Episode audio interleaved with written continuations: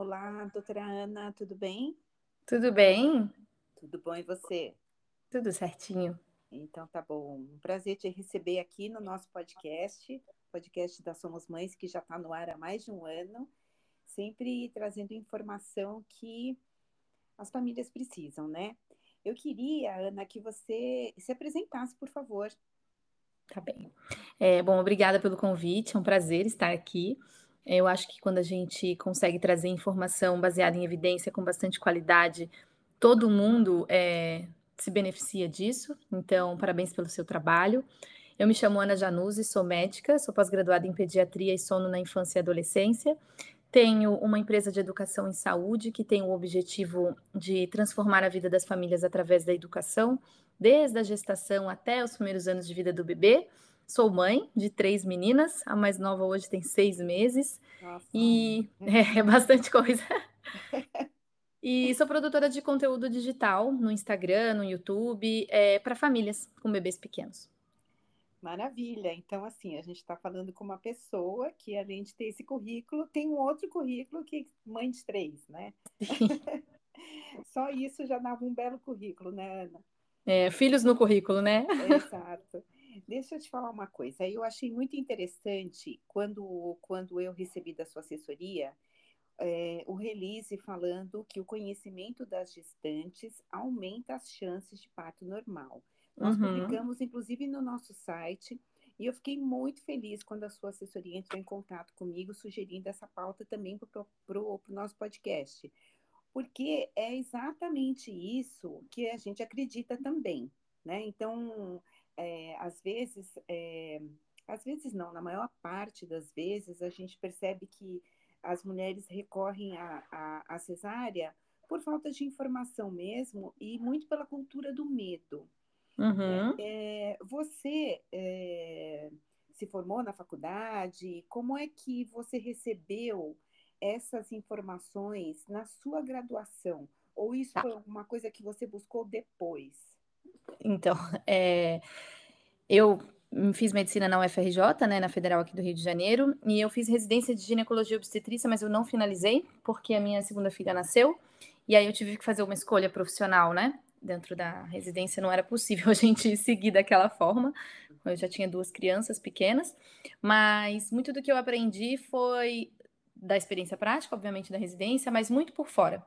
Infelizmente, no Brasil, a gente tem, não, não querendo diminuir todo o aprendizado da residência de modo algum, mas assim, a gente uhum. teve que correr muito atrás de informações que não estavam disponíveis na formação médica, informações que colocavam a mulher como protagonista do nascimento do seu bebê, e a equipe como, tal como eu acredito que ela deve ser, obstare, né, ao lado, atenta, ativa quando necessário, e silenciosa quando desnecessária. A gente sempre o objetivo é que a equipe, inclusive, seja desnecessária durante o nascimento, né?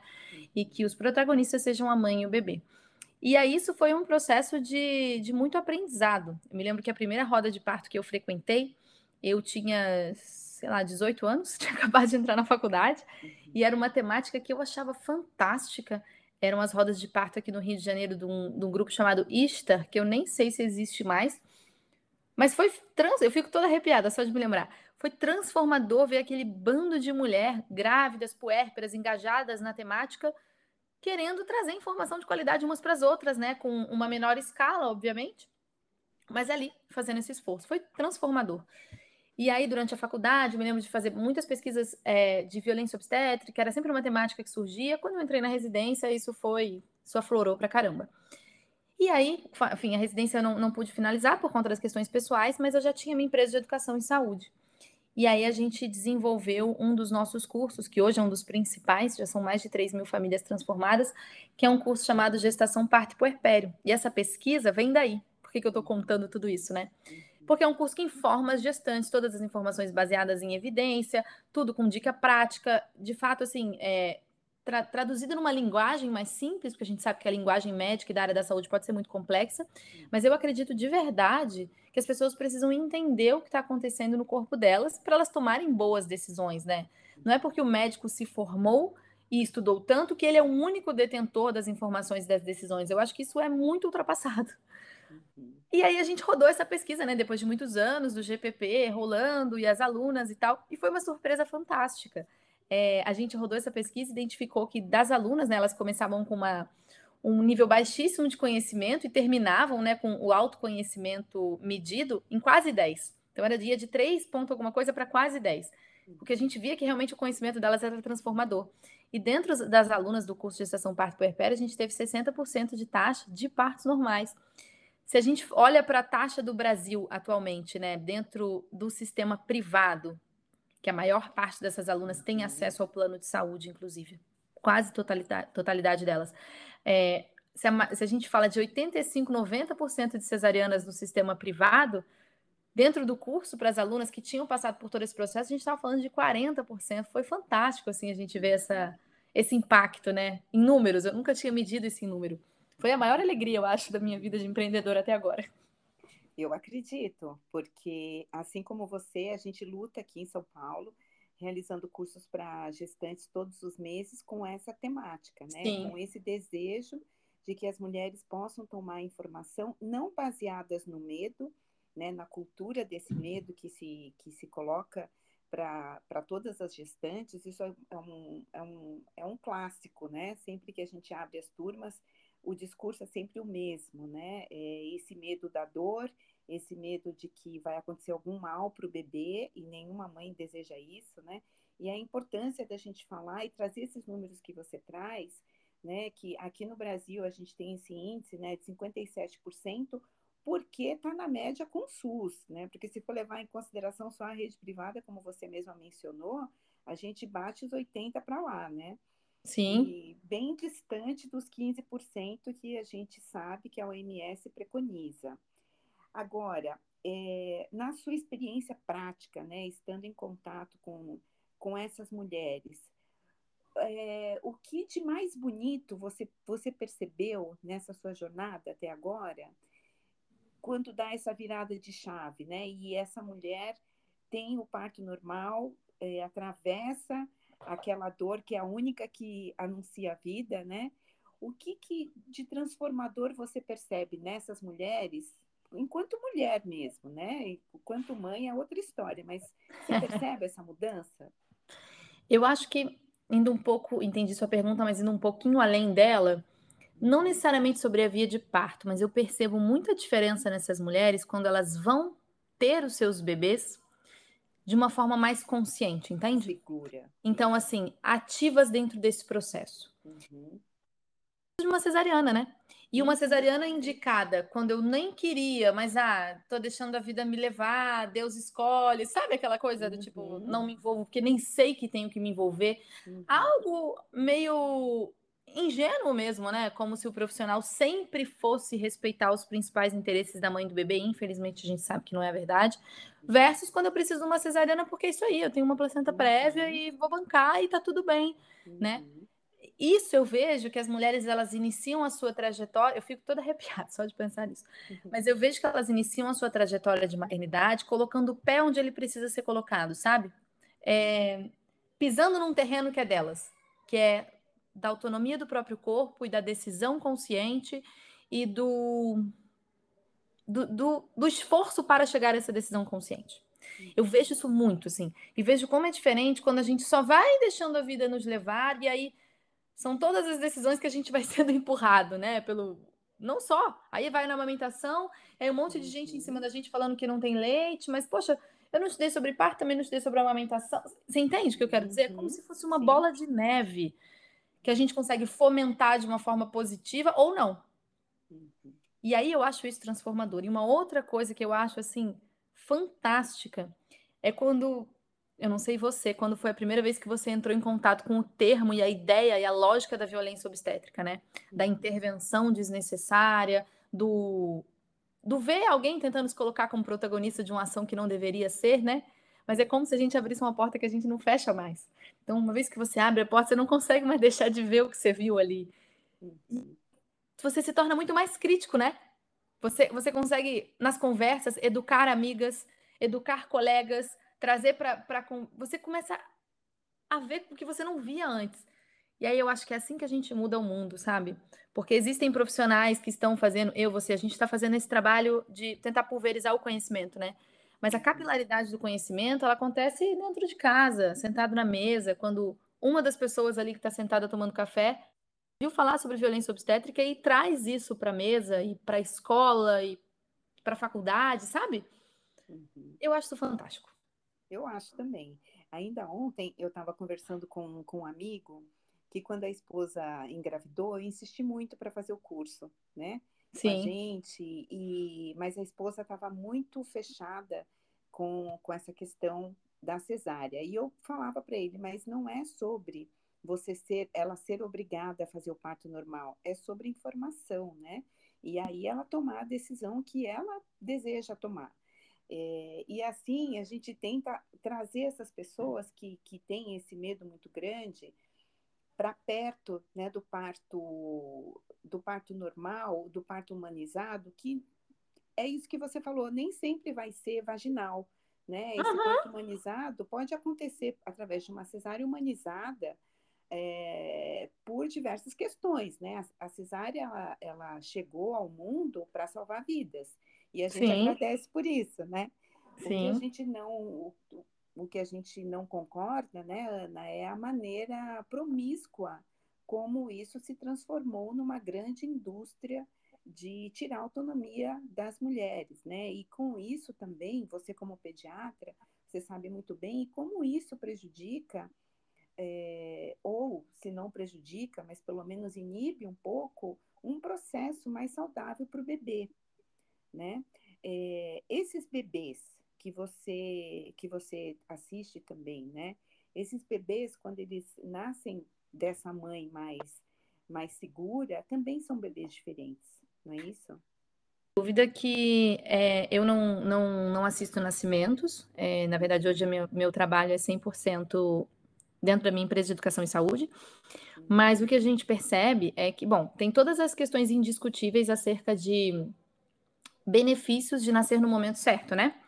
Que já é um. Eu acho que se a gente conseguisse fazer com que as crianças nascessem no momento certo para elas e só intervir nesse momento quando fosse necessário, quando a gente tem uma hipertensão, diabetes, quando a gente tem alguma coisa que precisa de fato tirar a criança antes, eu acho que esse já seria um ganho, mais um ganho, assim. Uma coisa fantástica, sabe? Eu me lembro que uma vez eu fui operar o rim, eu tenho cálculo renal de vez em quando, e eu fui operar o rim, fui tirar um catéter, 5 horas da manhã eu fui para um, um, hospital. E o hospital tinha uma maternidade também. Às 5 horas da manhã, eu juro para você, tinha umas 20 e tantas mulheres esperando para fazer a internação para cesariana eletiva. Todas ali por volta das 39 semanas, eu fui investigando assim com algumas, né, perguntando como quem não quer nada. Eu acho que se a gente conseguisse só isso, já era um grande ganho. Mas há outros, né? A gente durante o processo de nascer, digamos, se eu, se eu tenho a escolha né, entre um parto normal e uma cesariana, o processo de nascer via vaginal, ele traz boas bactérias para o bebê, ele faz uma compressão torácica que é importante para expulsar líquidos que estão presentes no pulmão, o que diminui o risco dessa criança precisar de ajuda para respirar, diminui o risco de precisar de é, UTI, precisar de intubação, diminui esses riscos de modo geral. Riscos esses que já são muito reduzidos se ela estiver nascendo num momento relativamente adequado, né? Quando a gente tem o deflagrar do trabalho de parto. Então, pensando que a gente tem que comer, né, um termo que se usa muito na minha cidade, o angu pelas beiradinhas, uma coisa que eu bato muito é realmente sobre a espera do momento do bebê. A via de nascimento, hoje a gente tem uma cirurgia que é muito mais segura do que era há 50 anos atrás, com técnicas muito mais seguras, com estratégias muito mais seguras, ainda com seus riscos, como qualquer cirurgia, né? Todas as cirurgias foram evoluindo em termos de segurança. A via de nascimento ela é muito mais com a mulher. Porque, veja, as coisas não cabem nos livros, né? Existem mulheres que sofreram violências sexuais não conseguem conceber a hipótese de passar por um parto vaginal. Uhum. Isso tudo precisa ser considerado, sabe? É, senão a gente vai de um extremo ao outro, no, no sentido de, de da desautonomia, né? Do desrespeito. Uhum. E isso tudo precisa ser levado em consideração dentro das possibilidades da assistência, do ambiente e tal. Mas daí a agendar uma data e uma hora, porque é mais confortável para mim, porque é mais confortável para o meu médico, e é isso aí, isso é uma grande violência neonatal. E ninguém faz isso porque quer, que fique bem claro. A gente não faz isso porque a gente quer. A gente faz porque a gente não sabe dos riscos, né? A gente, to, todos nós que somos mães, a gente quer o melhor para os nossos filhos. O melhor. E quantas decisões ruins eu já não tomei para as minhas crianças porque eu não conhecia os desdobramentos disso lá na frente. Eu faço isso todos os dias, porque a gente não conhece os desdobramentos de tudo. Mas especificamente sobre nascimento, a gente já tem dados que precisam ser colocados à mesa, sabe? Uhum. Para a gente poder decidir, com, com costumo dizer, com as cartas todas viradas para cima. Uhum. E não decidir só olhando metade da história, deixando a metade desconfortável de lados. Uhum. Eu acho que você fala de, de esperar a hora do bebê é tão, é tão importante, né? Que aqui no Brasil a gente teve há alguns anos e acredito eu que ainda perdure, né? Aquela campanha de quem espera, espera, né? Pelo menos esperar o momento do bebê avisar que está pronto, né? E a, essa força que o, que o bebê faz para, né? Quando ele começa a sentir as contrações são tão importantes, é uma força que ele carrega para a vida, né? Então, eu fiz, fiz né, um podcast com uma, com uma pessoa maravilhosa também, uma psicoembriologista, e a gente falava justamente sobre isso, né? Um, gerações de, de crianças que hoje já são adultas, que nasceram por cesáreas desnecessárias, que hoje se reclama tanto que são pessoas que não têm impulso de vida, que não têm garra, que não têm força, que são deprimidas enfim, né? Tem, eu, eu acho que dá para a gente traçar tantos paralelos. É, e investigar esses paralelos é super Exato. importante também, né? Nossas hipóteses uhum. a gente tem que botar à prova. E, e tem muita coisa que a gente não sabe, né? Na verdade, uhum. a gente tem muito. Há um grande campo do não saber aí, né? A gente agora vem vendo a questão das alergias, né? Das crianças, do, da questão do, do passar ou não pela microbiota vaginal tem um tanto de coisa que a gente não sabe em relação à via de nascimento que dá pano é, para quando, quando a gente quando a gente pensa que chegou num ponto, né, a gente começa a descobrir outras questões. É, eu queria falar com você também sobre sobre puerpério, né? Porque você nesse seu nesse seu trabalho você é gestação, parto e puerpério. É, esse é um dos, sim. A gente, a gente trabalha muito com, com puérperas. Nosso principal público é de mães com bebês, ou gestantes, ou de bebês de 0 a 3 meses. Uhum. Tá. E esse, esse puerpério, como é que você tem enxergado ele, assim, nessa tua experiência com essas, com essas mães? Você acha que o puerpério é, tá mais leve, tá mais pesado, dura menos, dura mais? Porque... Em relação à via de nascimento ou em relação ao que era antigamente? em relação ao que era antigamente, que eu acho que a gente pode traçar também um paralelo com a, com a via de nascimento. Por que, que eu estou te perguntando isso? Né? Porque antigamente se acreditava na tal da quarentena, nos 40 dias. né? E hoje a gente já sabe que. Nem lavar o cabelo. É, há puerpérios e puerpérios, né? Puerpérios que duram um ano, que duram bastante tempo, puerpérios que são mais leves, enfim. É, queria que você falasse um pouquinho sobre isso, Ana. Bom, é, hoje eu acho que a nossa aquisição de conteúdo ela vem mudando e isso é muito fantástico, né? Antes o nosso, como é que era a nossa experiência de maternidade nesse início? Ela era toda trazida pelas lentes de quem já tinha vivido aquilo. Então, mais ou menos como a medicina se reproduziu, né, de um médico ensinando para o outro a partir das suas vivências e essas vivências foram moldadas porque aprendeu com alguém acima de si essa era, era a experiência de uma puérpera, né? Então, eu vou aprender com a minha mãe, que aprendeu com a minha avó, que aprendeu com a minha bisavó, e um grande replicar de mitos, uma contação de histórias que tem o seu grande valor, jamais a gente está querendo excluir isso. Mas aí hoje, a aquisição do conhecimento ela é diferente, há uma grande competição, entre aspas, né, do conhecimento que a gente traz dessa ancestralidade, dessa replicação dos mitos, dessa coisa é, mais de tribo, que dita muito como é o puerpério da mulher, versus aquilo que a gente hoje sabe em termos de evidência. O que é muito bom. E até pode gerar alguns conflitos, né? Hoje eu estava preparando uma aula exclusivamente sobre isso, sobre esses conflitos, né? Da, de tudo que é aprendizado ancestral versus do que é aprendizado baseado em evidências e como isso pode se tornar conflituoso dentro de um ambiente. Mas hoje, como mães que têm acesso à internet, a bons conteúdos, principalmente quem faz filtros e tal, o puerpério é vivido de uma forma diferente porque a gente enxerga ele de uma forma diferente. Primeiro que a gente sabe que ele não dura só 40 dias, né? Porque antigamente era, não, 40 dias você tem que ficar deitada na cama quase como se estivesse morta. E aí, com 41 dias, você tem que voltar viva. To... Mas assim, você não tem nada de. Volte a viver. Volte a transar, volte a cuidar da casa totalmente, dos filhos, to... entendeu? Como se houvesse um, um botão que a gente aperta com 40 dias. O que hoje a gente sabe que não é verdade. há mulheres que vão precisar de recuperação física por muito menos do que isso, e há mulheres que vão precisar de recuperação física por muito mais tempo do que isso. Dependendo de como foi esse nascimento, o que, que aconteceu, se foi uma cirurgia, se foi um parto, se teve laceração, o que, né? que, que, que, que foi o, o processo. E a gente sabe que, e hoje a gente olha para isso com muito mais atenção e eu vejo que esse conhecimento é muito mais disseminado, tanto que a própria palavra puerpério é muito mais conhecida do que era antigamente, né? É, em todos os seus sentidos. A gente sabe que o puerpério ele não é só físico, ele tem a grande questão emocional. E se antes falavam pra gente que só durava 40 dias, meu Deus, por que, que tem 60 dias e eu tô com vontade de chorar, né? Hoje a gente sabe que não que ele vai durar o tempo necessário para essa mulher se transformar em mãe e se sentir bem nessa pele. Talvez ele dure. E como a transformação ela também é dinâmica, porque eu sou mãe de um bebê e daqui a um ano eu sou mãe de uma criança, daqui a dez eu sou mãe de um adolescente. Uhum. Acho que assim, dá pra gente dizer que o puerpério tem um fio que nunca termina, né? Que tá alinhado à nossa transformação de vida. Sim. Com aquela pessoinha ali que tá crescendo do nosso lado, graças a Deus, né? E, então eu vejo que tem um, um alinhamento muito maior às evidências, o que traz também um certo embate, né?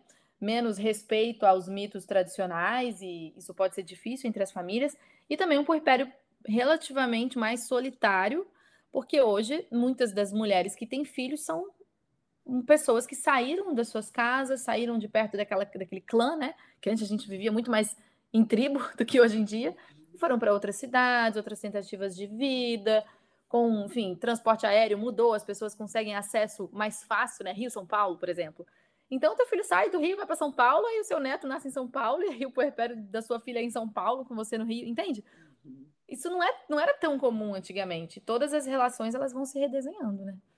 Sim, e hoje também, né, os próprios avós trabalham até mais, até mais tempo, né? Então, aquela, aquela avó de, de 60, 65 anos, que antes ficava à disposição da filha, hoje ela está muito na ativa ainda, tendo a própria vida, viajando, enfim, né? Então, tudo isso mudou demais, os vizinhos mal se conhecem. É. Essa mulher fica muitas vezes sozinha em casa, a licença paternidade é muito curta, e a gente tem um conjunto aí de, de fatores que potencializam esse puerpério, que em outras condições poderia ser inclusive mais leve, né? É verdade.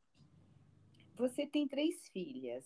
A mais nova tem seis meses. E qual a idade das outras? A mais velha, que é a Clarice, vai fazer cinco anos agora em outubro. Então ela tem quatro anos e dez meses. Meu Deus! Não tô acreditando que eu tô falando isso. A minha do meio tem dois anos e meio, a Romana. E a Rebeca é a minha bebezinha que tem seis meses. Que linda! Você tem três meninas e você tem um marido em casa, né? Então são quatro mulheres dentro de casa. Sim. Como é a relação deste homem, deste pai, deste marido nesse cenário? Olha, eu acho que é muito maravilhosa, sabe? É... A gente nunca fez questão, ah, eu queria ter um menino. A gente ouve muito isso, inclusive. Nossa, você vai tentar um menino? Eu falo, não, uhum. posso tentar outra criança, mas não, não porque eu quero um menino, sabe? Eu adoro uhum. ser mãe de meninas. Eu acho realmente transformador. Eu tenho, eu tenho duas irmãs mulheres também, e eu acho que a gente semeia muito conhecimento, sabe? Então eu vejo como ser mulher é também ser uma. Não, não adicionando responsabilidade para as mulheres, mas não, mas eu vejo que a gente. Que é importante, sabe? É um grande trabalho a se fazer com as nossas meninas, tal como é um grande trabalho a se fazer com os nossos meninos, né? Uhum. É, em, em, locais diferentes, porque há dores diferentes que assolam cada uma dessas, dessas crianças. Mas eu acho fantástico. Meu marido, de, de vez em quando, ele fala que vai comprar um papagaio para conversar com ele. Esses dias ele estava tentando jogar bola. E aí ele chutava a bola para minha filha, ela pegava a bola e dançava. Ele, meu Deus do céu. Não, sem falar nos filmes, né? Porque eu fico pensando é. muito nos filmes, porque eu tenho uma filha, né, de nove anos. E os filmes que a gente assiste em casa, é aquilo, né? A gente começou com Frozen, depois foi para Moana. Exatamente. E, e é essa essa pegada que é um universo mais diferente. Ele sabe cantar marido... todas as músicas. Oi? E o meu marido sabe cantar todas as músicas e ai dele. Pois é. pois é, e assim, a importância desse desse marido nesse, né, desse marido, desse pai nesse universo feminino, também para a gente criar um mundo sem machismo, né, Ana? Porque a gente está falando aqui de protagonismo no, no, ao nascer, né, no trabalho de parto, tudo isso vem de um respeito ao feminino. Né? E, e o quanto hoje né, muitas mulheres é, estão rendidas a esse machismo que não se percebe muitas vezes, né, porque ele está muito, é, muito coberto né, por esse conhecimento, por esse doutor na frente do nome. Então, a importância de ter esse homem muito envolvido nessas questões femininas para que a gente tenha aí o nosso espaço, né? A gente não quer tirar o espaço de ninguém, só quer conquistar o nosso e, e, e conquistar a nossa autonomia sobre o nosso corpo, sobre aquilo que a gente deseja, né? Porque, veja, você está falando de uma né, um parto normal, de uma recuperação, mesmo que seja de, um, né, de uma cesárea necessária, né? Mas tem toda uma tem todo um protagonismo mesmo dessa dessa mulher que reverbera nesse puerpério, que depois ela volta para o mercado de trabalho mais segura, com essa criança mais saudável, uma sociedade, enfim, não falando de maneira utópica, mas já falando, né, de uma sociedade melhor para todo mundo. Sem dúvida. Todo mundo nasceu de alguém, né? E esse alguém, se, tendo sido respeitado no seu nascimento, é alguém que vai trazer frutos muito mais saborosos lá na frente, né? É, eu costumo dizer que o parto, o nascimento, né, ele não é tirar A de B. Isso foi um, uma palestra fantástica que eu assisti no Cia Parto tem alguns anos e nunca esqueci essa frase. Não é você tirar um bebê de uma barriga, né? E esse encontro, um dos envolvidos é emocionalmente falando, é, ofendido, magoado, subjugado, Percebe? Uhum. Encontro com o, o amor da minha vida, aquele momento cheio de ocitocina, cheio de emoção, cheio de expectativa. Quando eu fui violentada, ou quando eu não tive escolha, ou quando eu fui enganada, percebe? É, uhum. Há uma dança hormonal muito importante, uma dança psicológica também ali. E tanto que a gente sabe que a violência obstétrica ela é um grande fator de risco para depressão pós-parto, né? E a depressão pós-parto é, por si, um grande fator de risco para o desenvolvimento do vínculo, para o retorno ao mercado de trabalho, para a sua relação com si mesmo. Então, percebe? É um, é, um, é, um, é um dominó de coisas, né? Que a gente precisa proteger. É, porque senão lá na frente a gente tem maiores riscos para essa família, de um modo geral. Uhum. Eu estou muito feliz de, de ter essa conversa com você. É, eu gosto muito de, de conversar com, né, com profissionais, assim, como você colocou no começo, né, que faz o seu trabalho baseado em evidências científicas, né, mas mais do que isso, esse olhar humanizado, né, porque uma coisa não está desassociada da outra. Eu acho que conforme a gente evolui, é, a nossa humanização cresce também. É, Ana, queria perguntar se você quer deixar alguma mensagem aqui para os nossos ouvintes a gente tem, deixa eu só te falar, 95% de mulheres na nossa audiência. então a gente tem um tantinho aí de homem ouvindo também. Ah, que bom. Na minha audiência são quase 99% de mulheres. Eu já, olha, sinceramente, de vez em quando eu falo com os homens, mas eles só aparecem quando eu falo de carga mental. Aí brota uma quantidade de homem falando que não é bem assim. Eu falo, ah, onde vocês estavam? Vamos lá. É, eu quero agradecer profundamente o convite. É, é isso, espaços para a gente ter bons debates, debates saudáveis e mais longos do que os 15 segundos do Instagram, eu acho fundamental, porque hoje a gente está numa sociedade do rápido consumo, da rápida resposta, e tem coisas que não têm respostas rápidas, né? A via de nascimento é uma delas, então eu acho que é, é riquíssimo esse, essa oportunidade. E acho que fica sempre o convite à reflexão das pessoas que a gente não sabe tudo.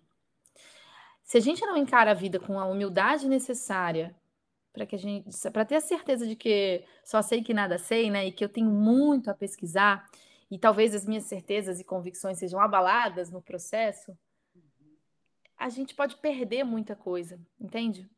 Se eu engravido e eu tenho certezas, você pode ter sua certeza, mas assim, veja se as suas certezas elas estão baseadas em medo de mexer numa caixinha ou de fato tudo que você estudou e se aprofundou e foi lá e cavucou, isso para tudo, né? Que a gente não tenha medo, não tenha preguiça, tenha, tenha essa gana pelo estudar, pelo aprender, sabe? É, o conhecimento já foi tempo que o conhecimento era restrito ao médico, que o conhecimento era restrito à academia, que o conhecimento era restrito ao, aos, aos saberes mais é, formais, né? não tirando espaço disso, mas o conhecimento sobre o meu próprio corpo, ele é antes de tudo meu, né? Uhum. É, a gestante. Quem é o especialista em parto? É a gestante que está parindo, que é a especialista naquele parto. Porque é ela que sabe o que está acontecendo com o seu próprio corpo. E o lado nós temos o profissional de saúde para fazer todo o apoio e com todo o seu conhecimento técnico, né? É, mas que a gente ocupe esse lugar, entende? A gente só consegue ocupar esse lugar quando a gente bate o pé e fala, cara, eu não sei, mas eu quero aprender. Uhum. Eu não nasci sabendo, mas eu vou sair sabendo. Hoje o conhecimento é muito mais acessível, né? Nossa, eu me lembro quando eu fazia, gente, fazia trabalho na faculdade, com sete anos de idade, eu tinha que ir na biblioteca. E na uhum. biblioteca os livros eram velhos. Era outra coisa. Que a gente use nosso tempo para adquirir o bom conhecimento, inclusive. Sim, está sempre aberto, né? Sim, sim. Muito obrigada, Ana. Espero te receber outras vezes, viu? Estou muito Ai. feliz mesmo com essa conversa. Muito Eu que agradeço. Parabéns pelo seu trabalho novamente. E parabéns pelo seu também. Um grande beijo, viu? Um beijo. Tchau, tchau. tchau, tchau.